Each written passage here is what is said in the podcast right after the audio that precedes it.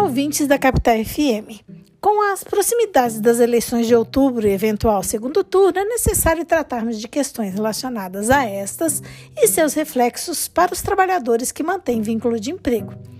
Antes de qualquer coisa, é bom esclarecer que, de acordo com a CLT, o empregado poderá deixar de comparecer ao serviço sem prejuízo de seu salário por até dois dias consecutivos ou não para se alistar como eleitor ou requerer a sua transferência de domicílio eleitoral.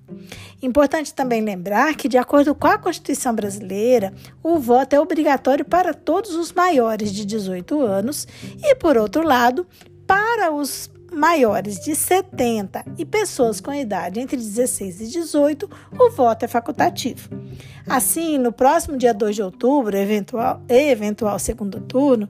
todos os brasileiros entre 18 e 70 anos obrigatoriamente deverão comparecer às urnas para a escolha de presidente, senador, governador, deputado federal e deputado estadual.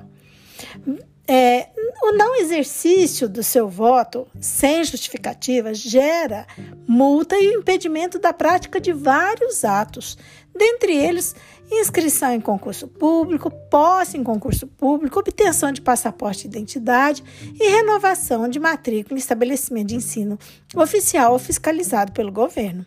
Por outro lado, o dia de eleição é considerado feriado se essa eventualmente ocorrer em dia útil, mas como geralmente ocorre em domingos ou em dias já considerados feriados por lei anterior, se não houver trabalho, se houver trabalho em tal dia, o empregador deverá conceder folga compensatória na semana subsequente sob pena de pagamento em dobro desse dia trabalhado. Nesse caso, ou seja, de funcionamento da empresa no dia da eleição para atender interesse público ou devido às particularidades de sua atividade, os seus empregados têm o direito de se ausentar do trabalho para votar sem ter qualquer valor descontado de seu salário, isso de acordo com o Código Eleitoral. Assim, o empregador não poderá impedir que o empregado exerça o seu direito e dever de voto, sob pena inclusive de responder por crime eleitoral com detenção e multa.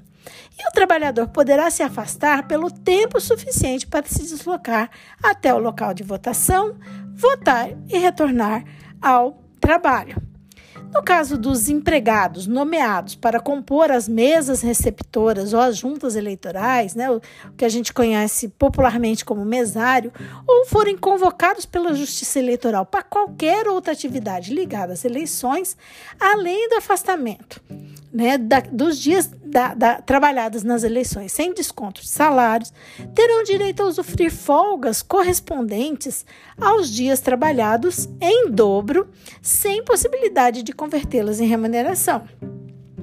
Olha só, o direito às folgas compensatórias será assegurado mesmo que o empregado estiver de férias e for convocado para trabalhar nas eleições.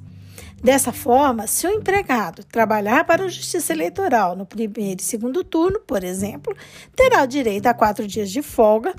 lembrando que essa convocação pode também abranger os atos preparatórios para a eleição e eventuais treinamentos, quando, de novo, o empregado vai ter também o direito à folga compensatória. Então, para evitar transtornos, o ideal é que o empregado comunique o quanto antes ao empregador a sua convocação para que o empregador possa, então, adequar a sua escala de trabalho.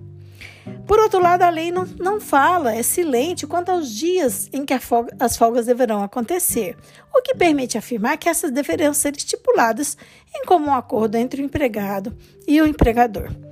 O empregador também, exercendo seu poder diretivo, pode proibir manifestações de apoio político por parte é, a candidatos, né, por parte dos empregados no horário e no local de trabalho, aí incluindo, por exemplo, o uso de camisetas, botões, adesivos, bandeiras, etc. Também nunca é demais lembrar que é proibido aos empregadores induzirem o voto dos seus empregados ou obrigar que estes votem em determinado candidato. O voto no Brasil é secreto e os empregados devem votar conforme as suas convicções pessoais.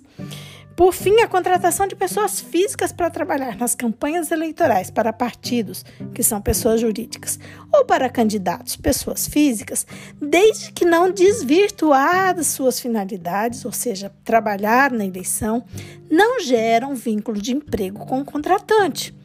Entretanto, o trabalhador contratado é considerado segurado do regime geral de previdência social na qualidade de contribuinte individual.